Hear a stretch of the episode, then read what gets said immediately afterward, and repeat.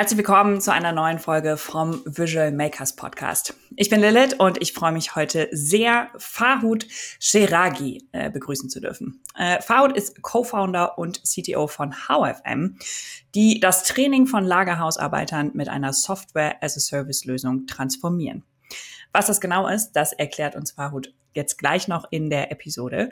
Was ich aber super spannend fand, war auch, dass ähm, Fahud nachdem er mich letztes Jahr auf dem Pirate Summit auf einer Konferenz ähm, bei einem Vortrag gehört hat, ähm, hat er angefangen, No-Code auszuprobieren und hat überlegt, so, hm, müssen wir das alles selber bauen? Kann ich nicht ein paar Prozesse automatisieren? Ähm, und hat sich vor allem mit dem Thema Business Automation Manager auseinandergesetzt.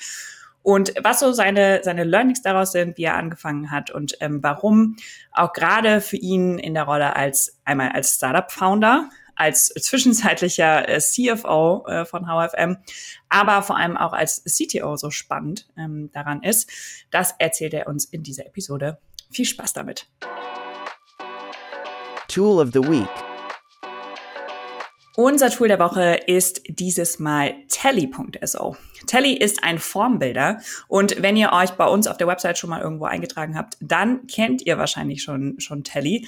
Ähm, wir nutzen, nutzen Tally, um Umfragen zu machen, um Leads einzusammeln, ähm, um äh, bestimmte Sachen abzufragen, wenn wir in einem neuen Training ins Onboarding gehen und ist eine super Alternative zu Typeform, äh, weil Typeform äh, ist relativ begrenzt ähm, was die Einträge angeht in dem kostenlosen Plan. Telly ist da sehr viel großzügiger. Ähm, erinnert so ein bisschen an Notion und für die, die Notion kennen, ähm, die werden äh, oder Notion kennen und lieben, die werden Telly auch super finden. Ähm, verlinken wir euch in den Show Notes. Herzlich willkommen, Fahut. Ich freue mich sehr, dass du hier bist. Ja, ich freue mich selber sehr, dass ich hier sein darf. Magst du, ich habe dich in der Einleitung schon einmal ganz kurz und ganz grob dich und HFM vorgestellt. Ähm, magst du selber nochmal in deinen eigenen Worten beschreiben, wer bist du äh, und was macht ihr mit HFM? Ja, das kann ich gerne machen. Also, wie gesagt, ich bin der Faut, ich bin 38 Jahre alt, also nicht mehr der jüngste Gründer, dennoch bin ich Gründer seit fünf Jahren und ich habe mit einem Freund zusammen die Firma HFM gegründet. Und was wir machen, ist im Prinzip eine digitale Trainingslösung für Firmen, die Mitarbeiter im Niedriglohnbereich haben und ganz mhm. speziell für Mitarbeiter im Lagerhaus. Okay. Und wie kannst du uns einmal mitnehmen, wie du da hingekommen bist? Also hast du einen technischen Background? Äh, wie, wie ist dein, dein Leben so davor verlaufen? Mhm, ja, also ich habe mal Informatik studiert oder um konkret zu sein, ich habe ein duales Studium bei der großen bekannten Firma IBM gemacht im Bereich angewandte Informatik, also in anderen Worten Software Engineering, also alles, was dazugehört, von Coding über Projektmanagement als auch die Business-Seite haben wir da kennengelernt. Das hat mir damals alles noch nicht so viel gesagt. Das hat sich jetzt so über die Jahre ergeben, warum das Sinn ergibt, dass jemand, der programmiert, auch ein bisschen BWL versteht. Äh, davon zehre ich heute. Äh, ja, habe aber über mh, mm, mehrere Umwege dann, bin ich irgendwann in der Startup-Welt gelandet. Ähm, bei einer kleinen Firma hier in Köln. Das war quasi Simfy, das war noch das Spotify in Deutschland, bevor Spotify äh, nach Deutschland kam. Ähm, da habe ich viel gelernt. Dann ähm, bin ich über eine Agentur im Prinzip haben wir die, äh, ja, bin ich bei einer Agentur gelandet. Wir haben die Mobile Apps, also ich bin viel im Mobile App Bereich gelandet tatsächlich mhm. und das war damals noch sehr neu. Das haben noch nicht viele Leute gemacht und ich, ich hatte das nicht vor. Ich bin da einfach drin gelandet. Ähm, im Endeffekt bin ich bei Trivago gelandet und habe da mehr oder weniger die Mobile-App-Abteilung, was das Engineering und das technische Projektmanagement angeht, geleitet. Ja, und am Ende haben wir 2018 HFM gegründet. Und das ist eigentlich die interessantere Story, weil jetzt beginnt der ganze lange Teil. Wir wussten gar nicht, was wir machen wollen.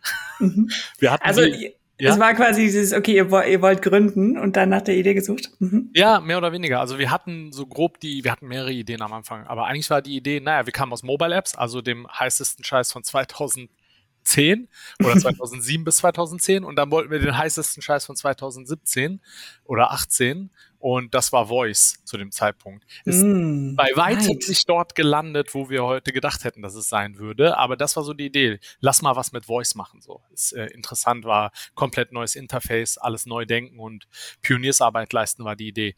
Ähm, und erst wollten wir eine Agentur machen, aber ziemlich früh hat sich ergeben, dass das eh nur unser Plan F wäre für um Geld einzusammeln, um eigentlich ein Produkt-Startup zu machen. Also sind wir direkt auf Plan A gegangen und haben alles auf eine Karte gesetzt und ein, äh, ja, sind zu einem Venture-backed, äh, Venture Capital-backed Startup geworden. So, wir haben damals immer Silicon Valley Style genannt. Das kommt mir jetzt ein bisschen affig vor, aber ähm, so mehr oder weniger so ungefähr ist es jetzt geworden, ja. Und wir wussten nicht, was wir machen. Wir haben bei einem Wettbewerb mitgemacht. Wir haben mit vielen potenziellen Kunden oder Usern geredet. Wir haben das Wort Fachkräftemangel sehr oft gehört.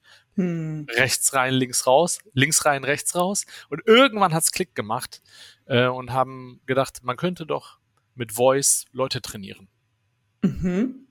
Okay, spannend. Und wie seid ihr dann auf das, auf das Thema Lager Mitarbeiter anzubekommen? Bekommen? Mm, da fragst du mich was. Ich glaube, uns war von Anfang an ziemlich klar, dass das eine der Branchen ist, mit was mit äh, Mitarbeiterfluktuation hm. äh, den größten Pain hat. Ähm, ähm, und es gibt einen ziemlich, also sagen wir mal so, dass die Trainingsinhalte wurden von der Branche selber sehr simpel betrachtet. Und deswegen dachten wir, dann werden sie auch simpel zu trainieren sein im Vergleich zu, wenn man jetzt irgendwo in die Fertigung geht, wo sie eher versuchen, langfristig Leute zu trainieren.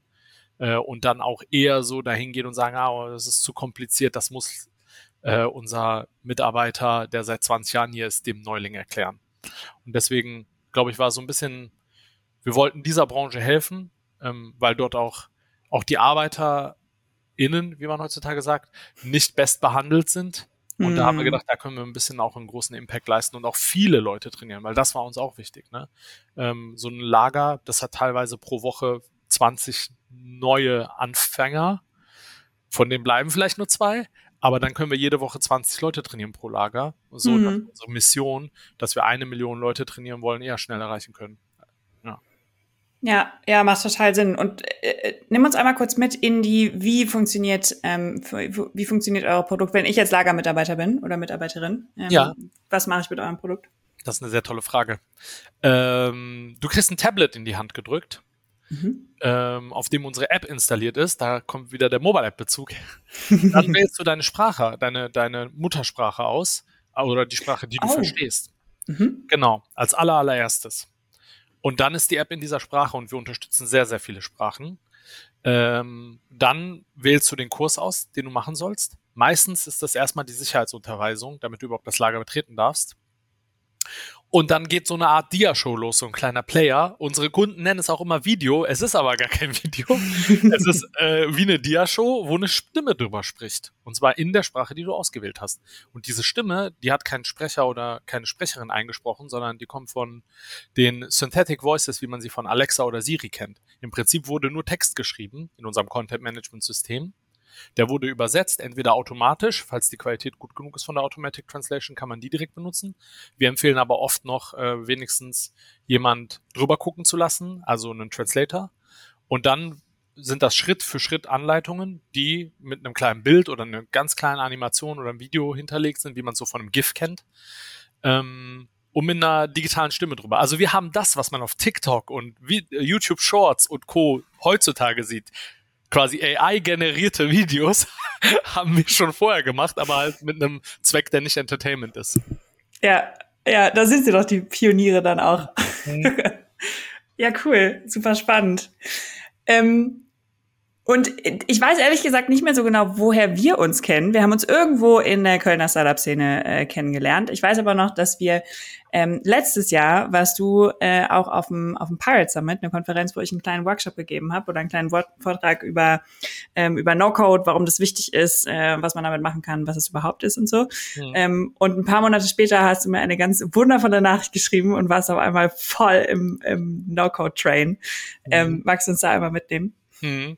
Ja, das war ganz interessant. Auf dem Pirate Summit hast du ja einen Vortrag gehalten, der zum einen äh, da drin geendet ist, dass du die äh, Rolle des Business Automation Managers angepriesen hast. Das hat sofort bei mir resoniert. Da sagte ich so, ja, das wäre ich gerne, aber ich bin leider Gründer, das darf ich also nicht mehr machen. Also muss ich jemanden finden, der das stattdessen macht.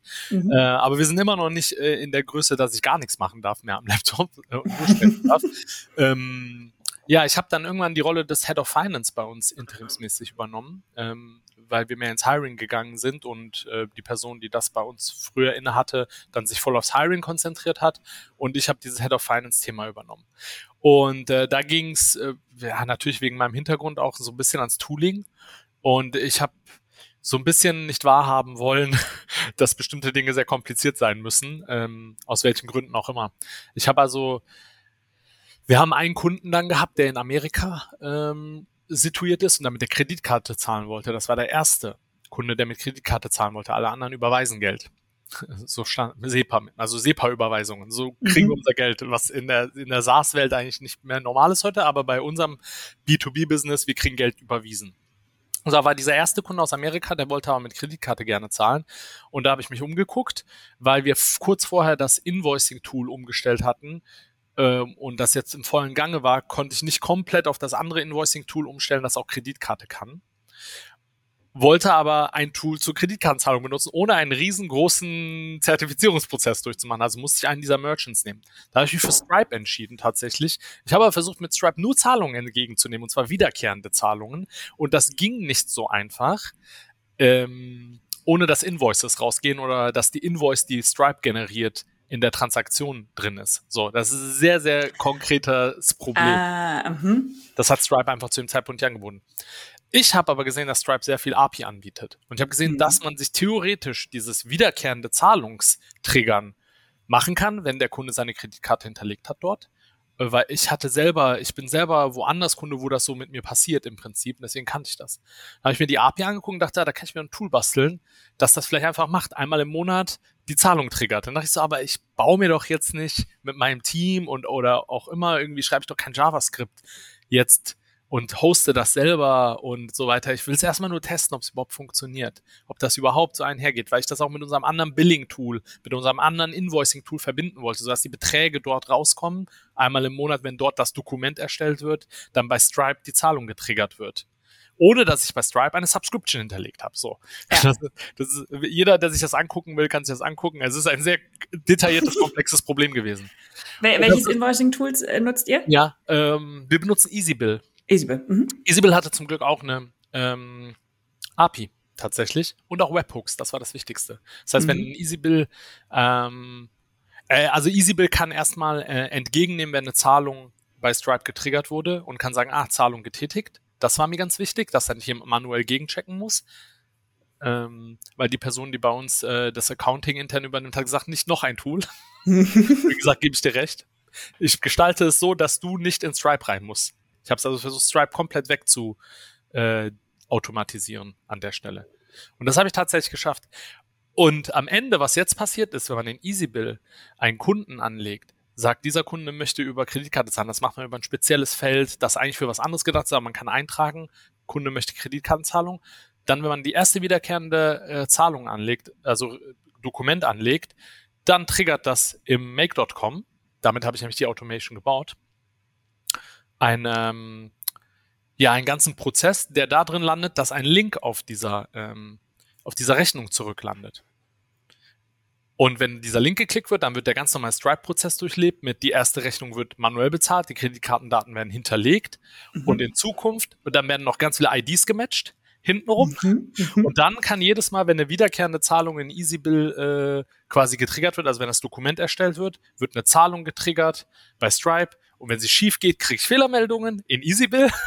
Und wenn sie funktioniert, kriege ich Zahlung äh, bestätigt in EasyBill. Mhm. Das ist im Prinzip, und das ist ein Riesenszenario. Ich weiß nicht, ob ich es dir mal gezeigt hatte, aber es ist halt wirklich, am Ende hätte ich es wahrscheinlich doch besser gecodet mit meinen Skills. ich habe echt viel gelernt und es ist halt sehr leicht zu maintainen an der Stelle, das muss man sagen. Ja. Ja, und es können halt auch, auch wenn du es jetzt gebaut hast, es können halt trotzdem dann entweder zukünftige oder die jetzt schon im Accounting sind, äh, Mitarbeiter und Mitarbeiterinnen halt bedienen ne? und erweitern und zu ihren Zwecken dann irgendwie auch wieder äh, wieder umändern. Ähm, und es muss halt nicht selbst gehostet werden. Ihr müsst es nicht, also klar, maintain inhaltlich, ne, aber halt technisch eigentlich sehr wenig maintainen und so. Genau. Ähm, ja, super cool. Ähm, du hast ja mehrere Hüte auf. Also den CFO-Hut hast du, glaube ich, nicht mehr auf oder hast du den noch auf? Ja, ich habe den schon noch auf, aber es ist viel weniger Arbeit, ne? Dadurch, dass jetzt das Accounting automatisiert ist.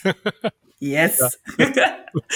okay, dann, dann vielleicht aus deinen mehreren Rollen. So einmal als, ähm, als Gründer eines, eines wachsenden Startups, eines ähm, dann als CFO und aber auch als, als CTO.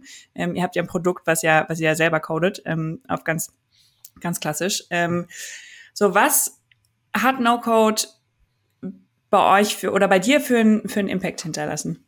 Mhm. Das ist eine sehr breit gestellte Frage. also erstmal ähm, hat es äh, Folgendes bei mir hinterlassen. Ich habe äh, in der vorherigen Folge bei Trivago, wo wir waren, da gab es eine ganze Abteilung oder eine ganze, einen ganzen Branch von Leuten, die Internal Tools gemacht haben. Und das mhm. wurde klassisch gemacht, tatsächlich. Das heißt, das war sehr gut. Das heißt, es gab äh, intern sehr viele Sachen, die Trivago auf seine Bedürfnisse zugeschnitten machen konnte.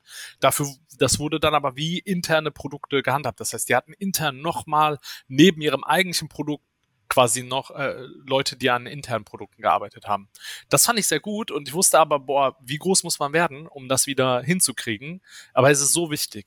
Und diese ganze No-Code-Welle hat erstmal bei mir dieses Vertrauen geweckt, oh, man kann es ja doch selber machen intern.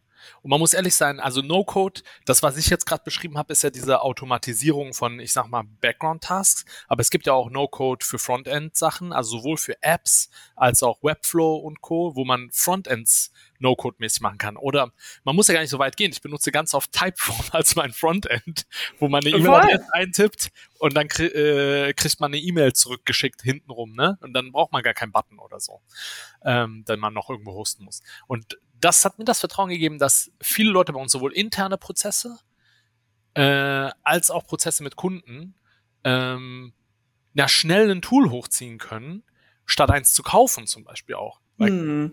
Ganz oft ist es leider so, man hat so ein Single Purpose, den man eigentlich erfüllen will.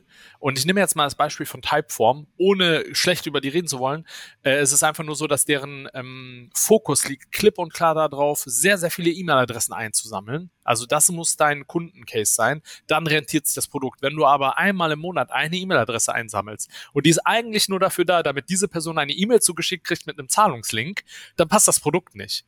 So, ne? Und dann müsste man, wenn man upgradet, halt die 10 Dollar im Monat oder was auch immer zahlen. Und mit No-Code, je nachdem, zahlt man einmal 10 Dollar im Monat oder je nachdem, wie viele Operations man hat, zum Beispiel bei Make.com und kann viele verschiedene Cases damit abbilden und kann sich seine kleinen Single-Purpose-Cases da quasi äh, nachbauen. Das heißt, auch vor allen Dingen für Early-Stage-Startups, die noch nicht wissen, ob sie jetzt ein Tool einbauen wollen oder nicht, können da sehr schnell mal selber was auch ausprobieren. Ja. Repetitive Tasks. Äh, sobald ich etwas das dritte Mal in einem Monat gemacht habe, gehe ich in Make.com rein und überlege mir, leg schon mal was an. Ähm, meistens versandet das, aber die Idee ist da und ich wünsche mir eigentlich, und da will ich eigentlich hin, dass das so der, der neue Skill ist wie früher. Früher stand auf den CVs immer ähm, MS Office. Mhm. Ne? Jetzt müsste da eigentlich stehen, ja, No-Code-Tools. Ja, voll. Also ich habe es auch schon bei einigen gesehen tatsächlich, die dann ja. so Bubble, Make, äh, äh, Asana und sowas auch, ne? Also so einfach Toolings, die, die einfach in vielen Unternehmen gesetzt ähm, verwendet werden. Ähm, ich habe übrigens als Alternative zu Typeform könntest du auch nochmal Tally SO ausprobieren. Äh, da bin ich gerade ganz großer Fan von äh, Formbilder. Ähm, sind aus Belgien, glaube ich. Ähm, äh, T-A-L-L-Y. Verlinken wir auch nochmal in den, in den Show Notes. Ähm, und was ich bei euch aber vor allem auch nochmal ganz spannend finde, ist, ihr habt ja eine sehr besondere ähm, äh, Company-Kultur. Ähm, also ihr seid ja sehr offen und sehr auf ähm, Ownership äh, getrieben, ne? Also dass mhm. jeder jeder Mitarbeiter oder so, wie ich es verstanden habe und, und ich verfolge dich ja auch viel auf LinkedIn und so, haben auch schon einige Mal gesprochen von so, was so ganz offene, äh, transparente Teamkultur angeht und so. Und inwiefern ähm, trägt oder glaubst du, dass No-Code dazu beitragen kann, dass auch nochmal zu verstärken? Oder glaubst du, es brauchst du eine Teamkultur dafür? Vielleicht aus beiden Richtungen gefragt. Ja, also was auf jeden Fall, äh, wo ich sagen kann, wo das Hand in Hand geht, ist dieses Thema äh, Accountability, Ownership. Mhm. Ähm, Dinge zu Ende bringen zu wollen und auch zu müssen, auch sich dafür verantwortlich zu fühlen und das Enablement, das No-Code-Tools einem dafür geben. Ne? Da glaube ich, dass sich das gegenseitig befeuert. Ähm, ich glaube, in Firmen, in denen man oder in Kulturen, in denen Empowerment äh, gering ist, ähm, schreckt man vielleicht davor zurück, seine Kompetenzen, seine nominellen Kompetenzen zu überschreiten. Ne? Mhm. Ähm, und sowas wie jetzt in No-Code was zusammenzuklicken, das ist schon relativ bleeding edge gerade, würde ich sagen. Noch, noch ist es wahrscheinlich, äh, also noch sind wir bei den meisten Kulturen da, dass es erlaubt ist, Formeln in Excel selber zu machen und immer mhm. das nächste Excel-Sheet zu basteln, da hat keiner was gegen. Aber sobald du anfängst, was in der Cloud zu machen, das fühlt sich ja auch immer so an, als wenn das jemand anderem gehört. Und da braucht man nochmal Erlaubnis für, das hat keiner vor dir gemacht. Also es ist schon so ein bisschen, man sagt, Stand heute ist das wahrscheinlich immer noch so ein bisschen Pioniersarbeit, die man in vielen Firmenkulturen leisten muss. Und bei einer offenen Kultur ist das natürlich viel schneller mal ein, wenn du das für richtig hältst, dann mach erstmal, solange du das verwaltest, so nach dem Motto, solange du dich um die Fehler kümmerst, wenn es mal breakt und so, ne? Ähm, das glaube ich. Andersrum würde ich sagen, muss es nicht sein. Also ich glaube nicht, dass No-Code unbedingt zu einer anderen Kultur führt. Und mhm. ich glaube nicht, dass in anderen Kulturen No-Code gar nicht ginge. Ne, äh, okay. Ja, also ich, ich, ich glaube tatsächlich, dass, dass, dass sich das gegenseitig befeuert, aber ja. es ist nicht, ähm, es muss nicht beides da sein. Ja. Okay, finde ich super spannend, weil ich zum Beispiel, ich habe gar keinen technischen Background ähm, und, und komme auch vor allem aus, ähm, aus Startup-Welt und bin eigentlich mein ganzes Berufsleben gewöhnt, sehr viel auszuprobieren. Ich habe im letzten halben Jahr gelernt, dass, man, dass wir eigentlich noch mehr ausprobieren müssen und noch schneller ausprobieren und wieder wegwerfen müssen und so. Ähm, aber gerade du als jemand mit IT-Background, ähm, so oft ist ja dann doch auch die Angst, gerade was du gerade gesagt hast, ne, sobald es in der Cloud ist, hat man Angst, dass gehört einmal irgendwie jemand anders und dann ähm, irgendwann, wenn ich mich ein bisschen an No-Code gewöhnt habe, habe ich vielleicht irgendwie wirklich Business-Prozesse, die ich damit aufbaue oder irgendjemand in einem Team baut einfach mal mit No-Code-Tools rum und wenn derjenige geht, dann weiß keiner mehr, was, was da gemacht wird und so. Mhm. Und ich jetzt ohne technischen Background ähm, würde sagen, das kann man halt total lösen, so wie man das auch bei klassischer Softwareentwicklung löst, durch Conventions, durch Dokumentation, durch einfach ein Regelwerk von, wie wollen wir miteinander arbeiten, mhm. was ja auch ein Kulturthema wieder ist. Mhm. Ähm, wie, wie siehst du das mit IT-Background? Mhm.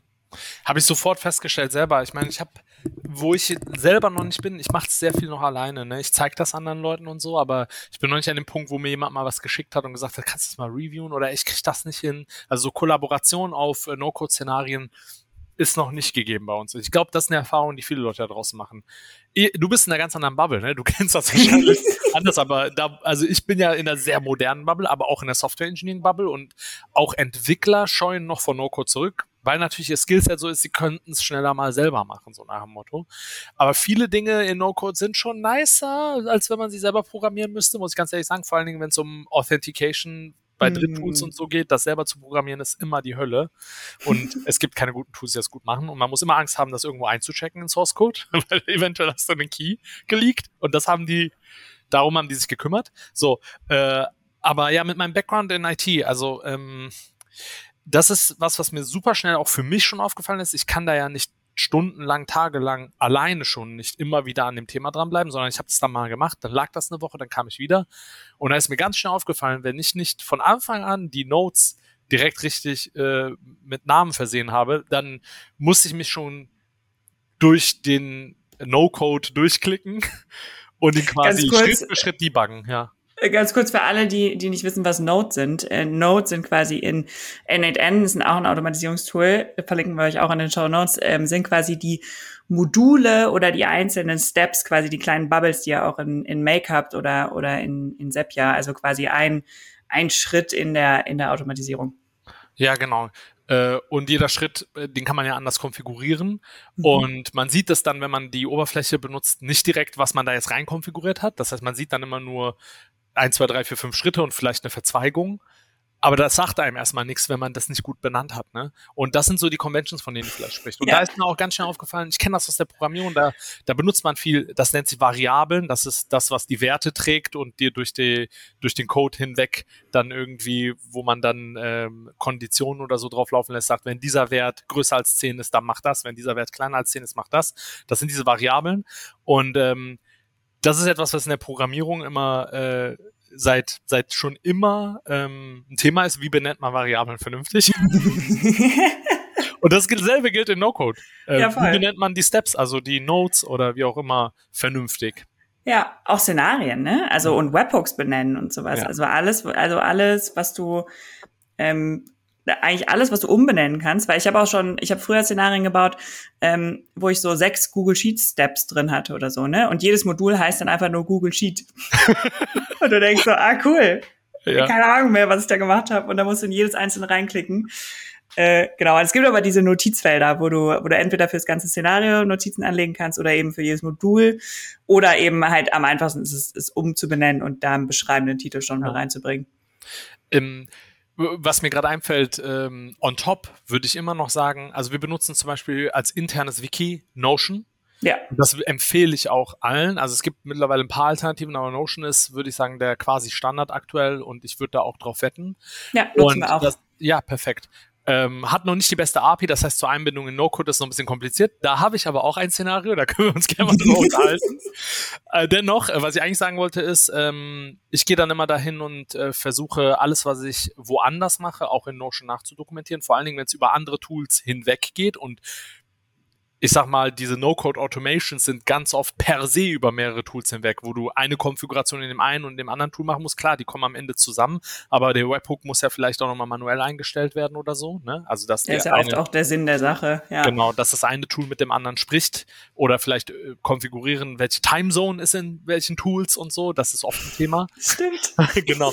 Und sowas dokumentiere ich dann immer auf einer Notion-Page für dieses Szenario so nach dem Motto. Und das heißt, es gibt immer noch mal ähm, eine README on top, die man aus der Programmierwelt immer mit in das Repository, wo der Source Code drin liegt, mit reinlegen würde. Das gibt's so in, in den äh, No-Code-Tools nicht so gut. Also da gibt's Notizfelder und so, aber das ist, bis man da ist, ist schon zu weit gegangen.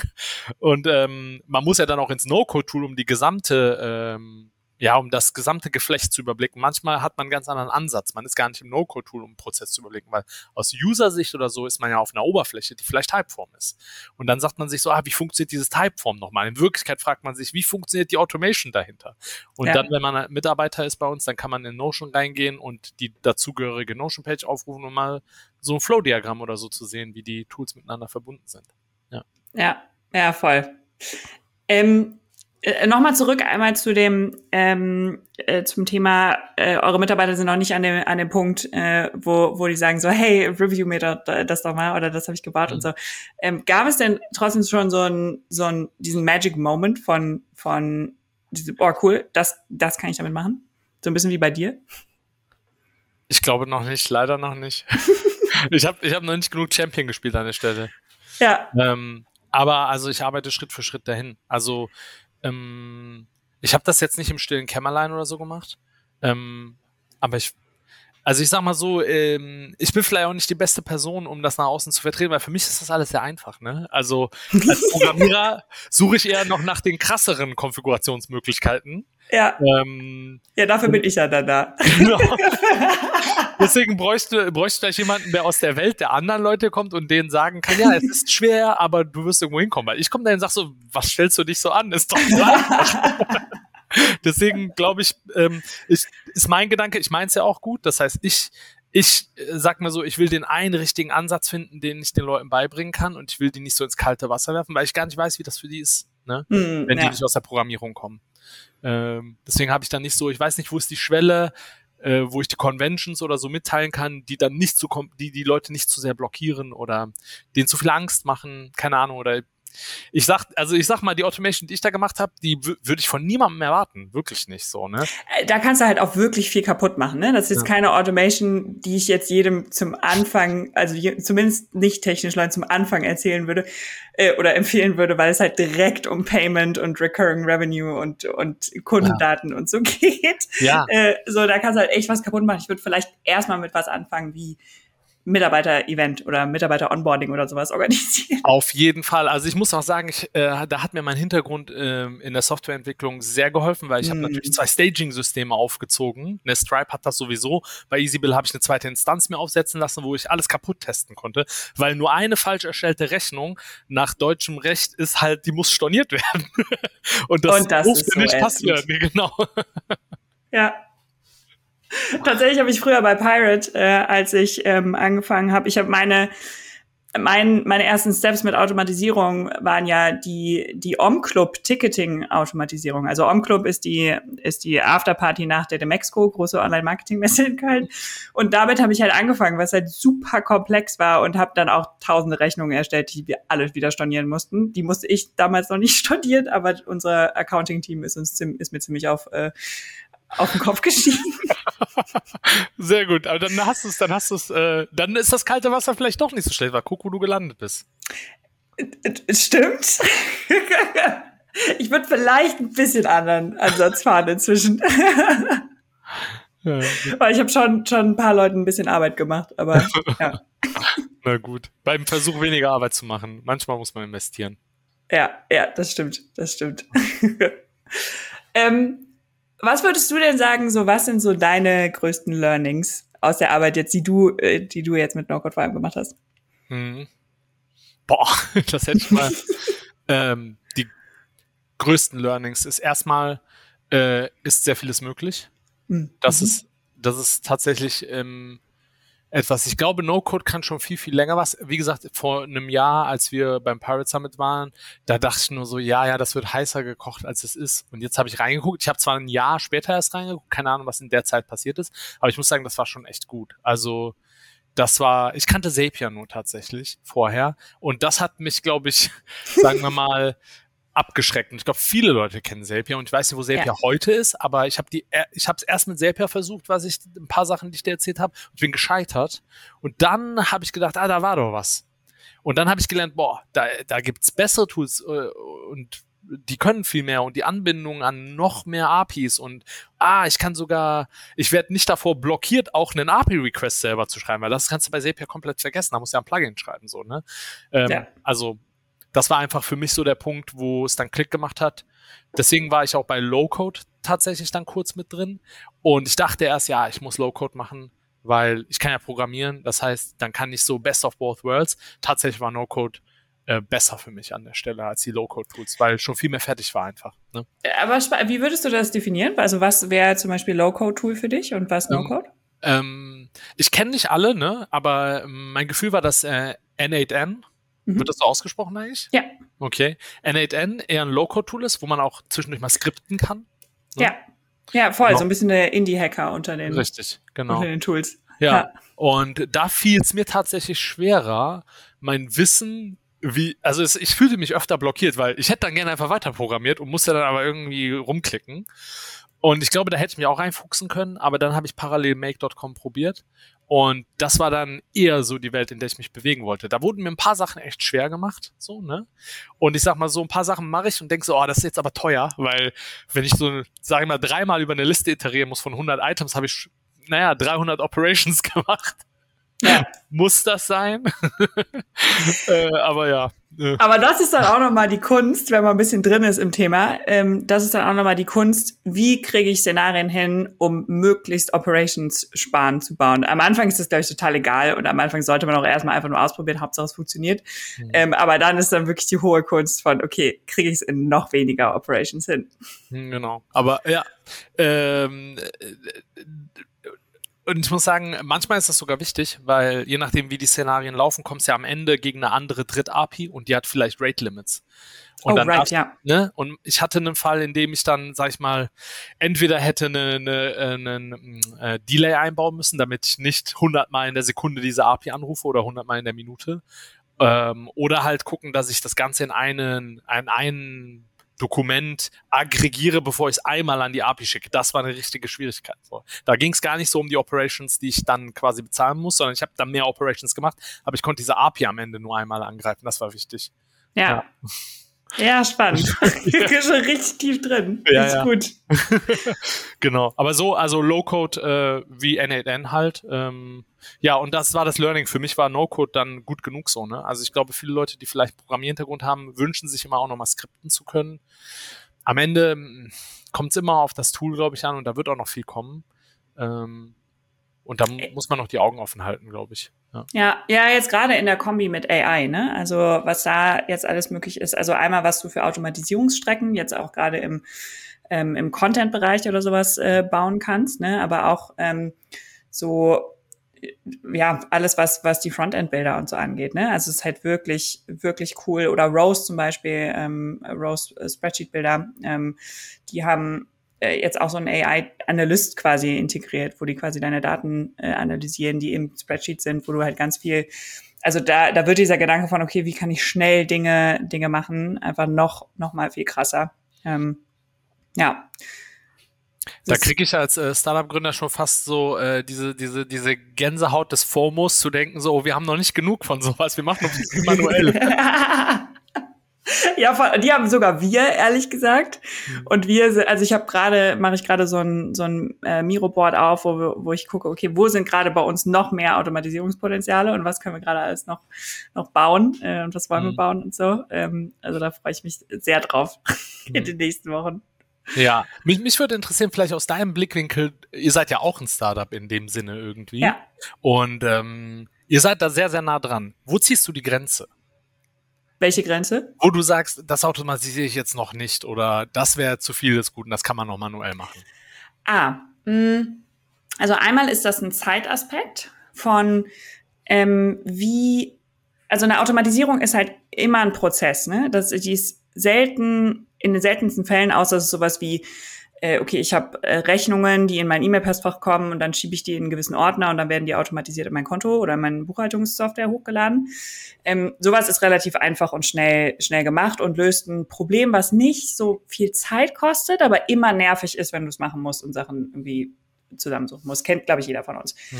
Ähm, und dann hast du aber auch so Prozesse, die halt sich total entwickeln. Also zum Beispiel sowas wie auf unserem Tool Directory, wenn man ein neues Tool einträgt, dass dann direkt automatisiert Informationen zusammengetragen werden von wie groß ist die Company, wie ähm, wo sitzen die oder wenn neue Leads bei uns reinkommen, ne? dass wir gucken, okay, finde ich denjenigen auf LinkedIn, was ist die Jobposition, wenn er nicht eingegeben wurde und so. Ne? Und das sind Sachen, die entwickeln sich total. Ähm, und bei manchen Sachen ist es so, dass du mehr Informationen kriegst und das totaler Mehrwert ist, weil der zeitliche Aspekt einfach viel zu lange dauern würde. Ähm, bei anderen Sachen wie zum Beispiel LinkedIn-Posts zum Beispiel automatisieren. Ähm, ich bin ja relativ aktiv auf LinkedIn und mhm. muss immer viele Posts äh, vorbereiten und das äh, der die Automatisierung ist quasi immer noch im Prozess, so das ist noch vorbereitend, ähm, aber da bastel ich schon noch mal viel dran rum, ähm, bevor ich es dann dann wirklich rausgebe. Ähm, also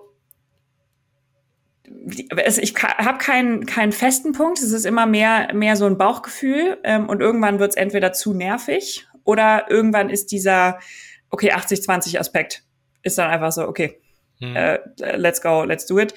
Aber eine Automatisierung kostet halt auch immer Zeit zu bauen. Äh, das heißt, hm. es muss halt irgendwie in Relation stehen zu dem Aufwand, den du halt tatsächlich irgendwie sparst.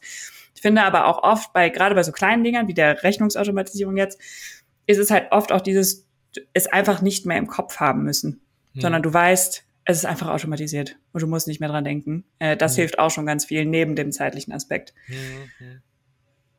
Das ist interessant, also ich denke viel darüber nach, ähm, was du ja letztes Jahr vorgestellt hattest, diese Stelle des Business Automation Managers, also die Person, die im Unternehmen alle Automations so ein bisschen irgendwie verwaltet.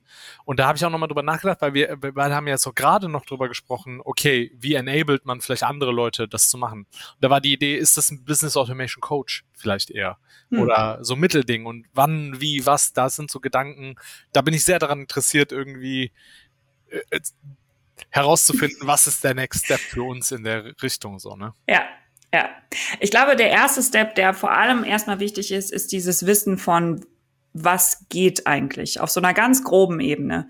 Ähm, und erstmal zu wissen, okay, was ist No-Code überhaupt, was kann ich damit machen und was heißt das für mich? Weil es geht letzten Endes immer darum, was, warum hilft es mir? Macht es mein Leben leichter oder irgendwie meinen Job äh, irgendwie einfacher oder schneller oder wie auch immer? Ähm, und das ist super wichtig zu verstehen, um dann quasi einmal in die Tools reinzugehen und wirklich auszuprobieren und eben diese Angst, irgendwas kaputt zu machen, halt zu verlieren. Äh, weil ich merke, okay, es ist einfach, diese Dinger zu bedienen. Ich verstehe das, auch wenn es irgendwie technisch ist, so, aber ich, äh, so das nimmt ganz vielen die Angst. Und das ist ganz oft der Startpunkt, der dazu führt, ähm, also viele fragen mich zum Beispiel, was, welche Prozesse können wir automatisieren? Oder ich würde gerne dies und das und jenes automatisieren. Und ganz oft, was aber passiert, wenn Companies mit No-Code anfangen, ähm, ist, es gibt meistens, entweder es ist ein Team, irgendwie ein Operations-Team oder so, ähm, oder zwei, drei Leute einfach in den einzelnen Abteilungen. Mhm. Ähm, die da richtig Bock drauf haben und die sich da richtig reinfuchsen und so. Und die anderen haben aber dadurch, dass man so ein, so ein Einführungsding gemacht hat, entweder Kurs oder Workshop oder was auch immer, ähm, haben aber trotzdem eine Idee, was das ist. Und dadurch entsteht ein Prozess oder oder wird so ein Mindset ähm, verändert von was sind eigentlich unsere Prozesse? Können wir das nochmal hinterfragen? Können wir das nicht irgendwie optimieren? Und dann kommt halt super viel aus dem Team auch selber. Mhm. Und das ist, glaube ich, so neben dem ganzen Jahr spart Zeit und macht irgendwie effizienter und sowas, ist das der größte Hebel für Agilität in Unternehmen, dass du halt mhm. in jeder Abteilung Leute hast, die vorher halt einfach eine Mauer hatten, ne? Von, okay, hier kann ich halt nicht mehr weitermachen, weil das ist halt, da ist halt technisch und ich habe keine Ahnung von Datenbankstruktur oder was sind strukturierte Daten im Gegensatz zu unstrukturierten Daten und so. Und wenn du die Lücke schließt, dann wird ja nicht nur die, die Kommunikation zwischen Entwicklerteams und Business-User-Teams äh, quasi viel besser, sondern innerhalb der einzelnen ähm, äh, Teams und Abteilungen ähm, entsteht ja auch nochmal so ein Gedanke von so, warte mal, könnten wir das nicht anders machen und effizienter machen? Hm. Ähm, und das macht die Magic. Spannend. ich mein, ähm, wir haben zum Beispiel bei uns ist so dieser rudimentäre Prozess von ähm, Angebot wird rausgeschickt, Angebot wird unterschrieben, dann muss irgendwie das in die Rechnungsstellung gehen. Gleichzeitig äh, geht das, sage ich mal, ins Produkt oder in unsere Subscription-Datenbank mehr oder weniger. Und das ist noch ein relativ manueller Prozess bei uns. Und da hat es meiner Meinung nach nicht am Tooling gehakt, sondern eher an der Standardisierung. Das heißt, sogar wenn wir ein Tool einführen würden, äh, ist die Frage, sind denn immer schon alle Daten dann zum Beispiel da, hm. um dann auch so eine Automatisierung anzustarten oder so. Das heißt, wenn ich da in den Businessprozess versuche reinzudenken und mir überlegen würde, jemand anderes von unserem Unternehmen könnte sich ja den Prozess mal annehmen und dann aber auch so definieren, dass er automatisierbar wäre, dann dann, weiß ich nicht, springt meine Platte gefühlt so ein bisschen, weil ich immer denke so, okay, das hat ja jetzt schon nicht geklappt. das heißt, wenn dann plötzlich äh, im Tool sagt, ja, okay, dieses Feld mappst du auf welches Feld, dann muss erstmal das Feld überhaupt verstanden worden sein. Da ist es bei mir so, wo ich dann manchmal denke so, ähm, ja, es ist nicht immer nur Tooling, ne? Manchmal ist es auch also ich würde sogar sagen, ehrlich gesagt, ein Drittel von dem Ding ist Tooling. Also von gerade was so Prozesse angeht, ne, ist halt so äh, Tooling kommt halt dann, wenn du den Prozess schon halbwegs durchgedacht hast. Mhm. Ähm, aber dieses, okay, welche Daten brauche ich wirklich äh, ganz am Anfang und kann ich die nachher vielleicht auch noch automatisiert abfragen, was ich dann später vielleicht mit reinbringen kann, ne? dass ich dann sage, okay, wenn diese und diese Felder äh, fehlen, dann schicke ich nochmal eine Erinnerungsmail, was nochmal auf den Typeform hm. geht oder auf ein Teleform oder so. Ähm, also genau, aber die, den Prozess zu denken, hm. ähm, das passiert, also das ist, glaube ich, so die größte Arbeit vor allem. Hm. Ja, ich glaube, was ich mir wünschen würde, wäre so das eine Eingangstool für große Businessprozesse, wo man mhm. weiß, da startet ein Prozess und dann entsteht meinetwegen nur ein Ticket oder so, aber danach kann man immer noch weiter automatisieren oder so. Ähm, und dann kann man, ja genau, dann könnte man mit No-Code rangehen oder so. Aber da muss halt das Verständnis für Daten und so auch da sein, glaube ich, äh, dass man sagt, okay, das ist jetzt ein Event, ein Business-Event das hat folgende Daten, die müssen in eine Datenbank geschrieben werden. Also du siehst schon, ich bin, ich bin halt schon voll in der Solutions, in der äh, IT-Solutions-Denker an der Stelle, ne? Ähm, und ich, ich kann nicht durchblicken, ob an, wie andere Leute denken, die nicht diesen Hintergrund von Daten, Datenbanken, Datenflüsse haben. Deswegen ja. fällt es mir sehr, sehr schwer, mit Leuten über Prozesse zu reden, wenn die in einer anderen Welt leben als ich. Weil bei mir ist es ganz schnell so, ja klar, dann sagen wir mal sogar, früher wurde eine E-Mail geschrieben oder ein Google Doc, da war für mich klar, okay, das Ding hat eine Norm. weil sonst könnte das ja nie maschinenlesbar ausgewertet werden. Ähm, ja, aber dieses Thema Maschinenlesbarkeit zum Beispiel, ich weiß gar nicht, ob das überhaupt Thema für manche Leute ist. Ne? Absolut nicht, wenn du dafür keine, davon, damit keine Berührungspunkte vorher hattest, äh, so dann. Aber dafür helfen halt so visuelle Tools wie zum Beispiel ähm, Airtable oder C-Table oder sowas, ne? So als visuelle Datenbank. Das ist zum Beispiel, wie ich gelernt habe, wie eine Datenbank funktioniert und wie ähm, wie Relationen und Hierarchien zwischen, zwischen Daten auch äh, funktionieren. Was sind verschiedene Tabellen von einer Datenbank? So wie, wie stehen die zueinander? Was brauche ich? Also warum kann ich nicht in ein Feld wie bei einem Spreadsheet einfach eine Formel eingeben? äh, also so solche Sachen, da habe ich halt angefangen, ne? Ja. Und äh, habe halt damit, damit gelernt, so, was, was, ist, was ist eigentlich eine Datenbank? Und, ja. und was sind strukturierte Daten? So damit fängst du auch erstmal an. So, warum sind denn Daten, die ich in einer E-Mail als Liste, also quasi mit so Bullet Points schreibe, warum ist das denn nicht strukturiert? So, ist doch strukturiert, sieht man doch. So, ne? Also, so, und das halt, und, und da ist halt so viel Potenzial, ähm, ja. wenn, wenn das alle verstehen, dann ist das halt, ja, die Kommunikation so viel einfacher. Ja, voll und ganz. Ich, ich habe auch gleichzeitig das Gefühl, ähm, dass wir dadurch äh, das Pendel in die andere Richtung schwingen lassen. Software der letzten 20 Jahre hat versucht, Leute davon fernzuhalten, zu verstehen, was dahinter passiert. Stimmt. Und jetzt sagen wir, nee, die Leute müssen verstehen, wie Software funktioniert, ähm, damit sie auch Automatisierung selber zusammenklicken können. Ich, ich finde das aber gar nicht so äh, dumm. Es ist halt, das passiert, das sind halt die Trends. Und ich glaube, ja. äh, ich habe schon Science-Fiction-Bücher gelesen und, und Filme, ja, und Filme gesehen, wie zum Beispiel, man kennt diese Szene aus Minority Report, wo mhm. äh, die, der Charakter von ähm, Tom Cruise mit den Händen da durch die Gegend wackelt und von links nach rechts was bewegt. Und ich habe mal ein Buch gelesen, in dem macht eine Person ungefähr das, um etwas zu programmieren. Und das ist jetzt schon ein paar Jahre her.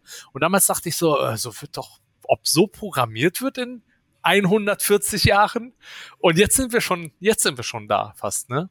Also das ja. ist interessant. Und dann noch AI on top, wie du sagst. Dann noch AI on top und dann auch, ich meine, man mag davon halten, was man will, ne? Aber sowas wie die Apple Vision Pro, ähm, so die halt, also ich glaube ehrlich gesagt nicht dran, dass wir mit so einer Brille, mit so einem fetten Ding rumlaufen werden, ne? Aber das, was ich spannend daran fand, war halt dieses, okay, wir nehmen den Bildschirm weg, sondern mhm. haben halt Browserfenster, falls es noch Browserfenster überhaupt gibt, ne? aber so, so überall offen und so, ne? Dann können die nah und ranziehen und sowas. Und damit wird Arbeiten auch nochmal ganz anders und wie wir mit Software interagieren in den Räumen, in denen wir sind und so. Ja.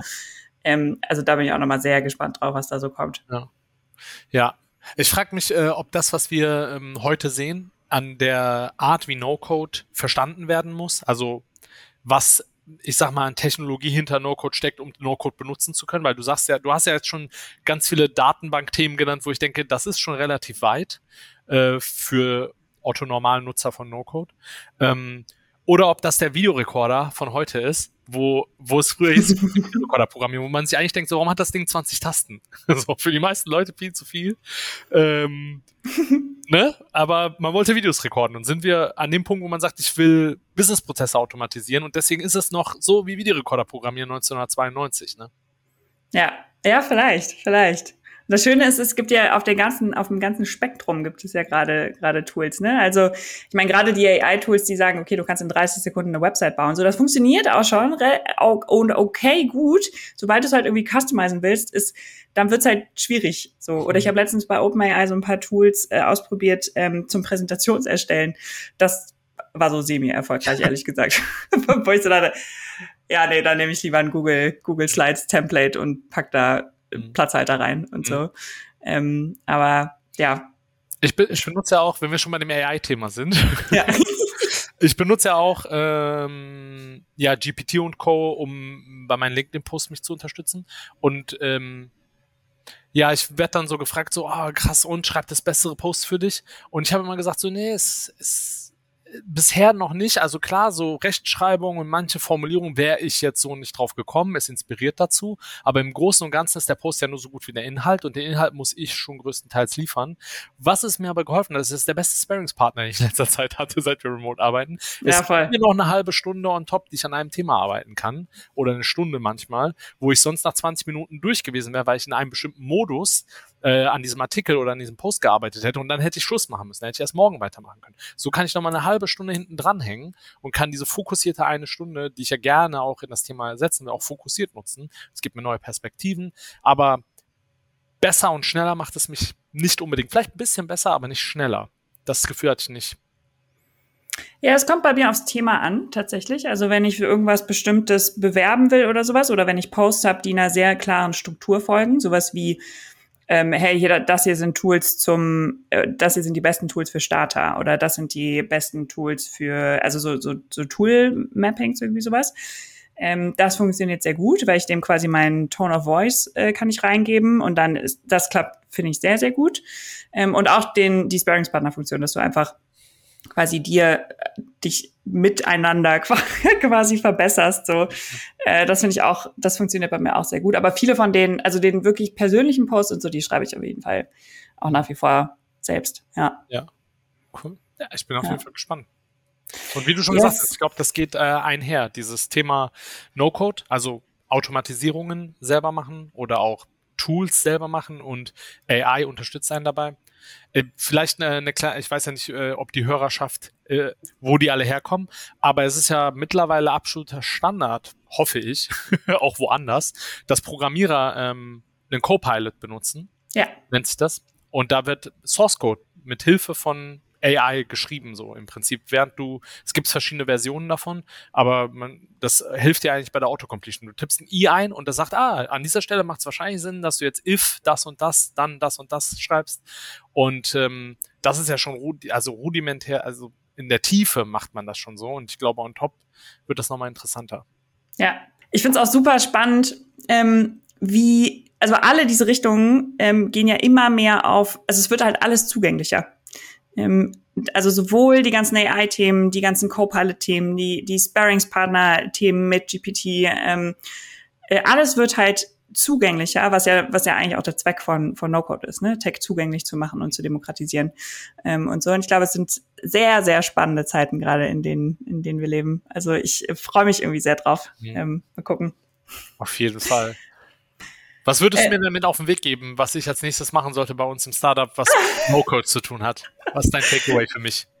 Jetzt wollte ich gerade, jetzt wollte ich gerade dich fragen, was dein, das, was dein Takeaway ist. Okay, was wäre mein Takeaway für dich? Ähm, also, ich glaube, ähm, dass es total äh, Sinn macht. Also, weil dein Ziel ist ja, ist ja gerade so, du hättest Bock, dass in, das eure ganze Company äh, quasi no, von No-Code weiß und nutzen kann ähm, mhm. und dann auch, auch irgendwie dahin kommt, es zu nutzen.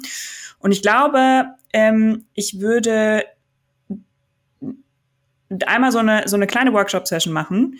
Die kannst entweder du geben oder die kannst du jemanden von, von extern holen, ähm, wo du quasi ein paar Use Cases zeigst, so hey, wie, wo du die Einfachheit von, von diesen Tools zeigst und denen zeigst von, okay, das könnt ihr damit machen und wo die sich so ein bisschen ausprobieren äh, können in so einem geschützten Raum. Das ist die, dieser eine, dieser eine Aha-Moment, der, der Anfangsmoment von so, ah, Moment, warte mal. Und dass dieses Hinterfragen anfängt. Ich glaube, das würde ich als, als nächstes tun äh, bei dir. Mhm. Sehr gut. Was, ähm, was würdest denn du ähm, jemandem raten, vielleicht auch in einer ähnlichen Position wie du, ähm, vielleicht als CTO oder jemand in der Führungsposition mit, ähm, mit technischem Background, der das ganze Thema spannend findet? Ähm, so, äh, was würdest du jemandem raten, der, der Bock hat, damit anzufangen? Ja. Also was ich an Erfahrungen mitgeben kann, ähm, um eine nächsten Person zwei Schritte weiter nach vorne zu schicken, ich habe es für mich ausprobiert. Ich dachte, ich probiere mal rum. Was und ich würde es mittlerweile anders angehen. Ich würde sagen, das ist wie ein äh, E-Mail-Postfach. Das kaufst du einfach und das hat die Firma. Und dann gibt man den Leuten Zugang und sagt, legt los. Also tatsächlich nicht erst warten, bis der Case da ist und dann überlegen, welches Paket kaufe ich, wie viel kostet das. Das ist echt noch günstig, meiner Meinung nach. Ne? Ich würde sofort das Minimalpaket kaufen, dass da gar keine Beschränkungen sind, weil ich habe schnell gemerkt, dass ich versucht habe, in dem Free-Paket so ein paar Sachen rumzuwerkeln, die in dem höheren Paket besser gehen. Das heißt, ich würde sofort sagen, nehmt das erste Paket, die 10 Dollar im Monat oder was auch immer das ist, und legt einfach und, und verteilt es. Fragt in der Firma, hat jemand einen Case? Und dann versucht es da abzubilden. Ähm, und manchmal kann man es auch parallel machen. Also man kann ja sagen, wir ziehen gerade einen Prozess auf wir dokumentieren den natürlich, damit Leute den leben können und lass mal gucken, ob wir den parallel äh, automatisieren können und ob der Output, der da generiert wird, wo auch immer der hingeht, der kann ja auch in einem E-Mail-Postfach landen, das man sich erstellt, in so einer Google Group oder so. Und dann guckt man sich an, ob der Output, der da reingelandet, ob der nützlich gewesen wäre. Ja. Und dann kann man irgendwann die Automatisierung, den manuellen Prozess komplett ablösen lassen, solange shadowt das Ding ein. Das wäre, glaube ich, mein Tipp. Ja, cool. Vielen Dank. Ja. Das ist äh, sehr, sehr, sehr cool. Ja. Ähm, ich könnte ehrlich gesagt noch Stunden weitersprechen äh, jetzt, aber wir sind äh, tatsächlich schon am Ende der Zeit äh, angelangt. Äh, Fabio, hat mir mega Spaß gemacht. Äh, vielen, vielen Dank, dass du bei uns warst und deine Story mit uns geteilt hast. Und ich bin sehr gespannt, äh, was bei euch noch so abgeht mit NoCode äh, bei HFM. Ja, vielen lieben Dank. Hat mir auch sehr viel Spaß gemacht. Ich habe auch noch mal ein paar Sachen mitgenommen und ähm, wir sind ja nicht weit voneinander entfernt. Das heißt, wir können auch zwischendurch mal sparren auf meine, auf meine großen Szenarien. Auf jeden Fall, voll gerne. Ich würde mir super gerne angucken, äh, was, äh, was ihr da so gebaut habt. Vor allem diese Rechnungsautomatisierung finde ich auch mega spannend. ich habe jetzt noch mal, es gibt neue Features. Ich habe jetzt noch mal im privaten Bereich was gemacht. Das will ich dir auch noch zeigen. Oh, okay. Ich bin sehr gespannt. Vielleicht gibt es äh, eine Follow-up-Folge. Ja. Und ganz zum Ende dieser Folge wollen wir euch nochmal auf ein paar Events hinweisen, wo ihr uns als Visual Makers äh, treffen könnt in der nächsten Zeit.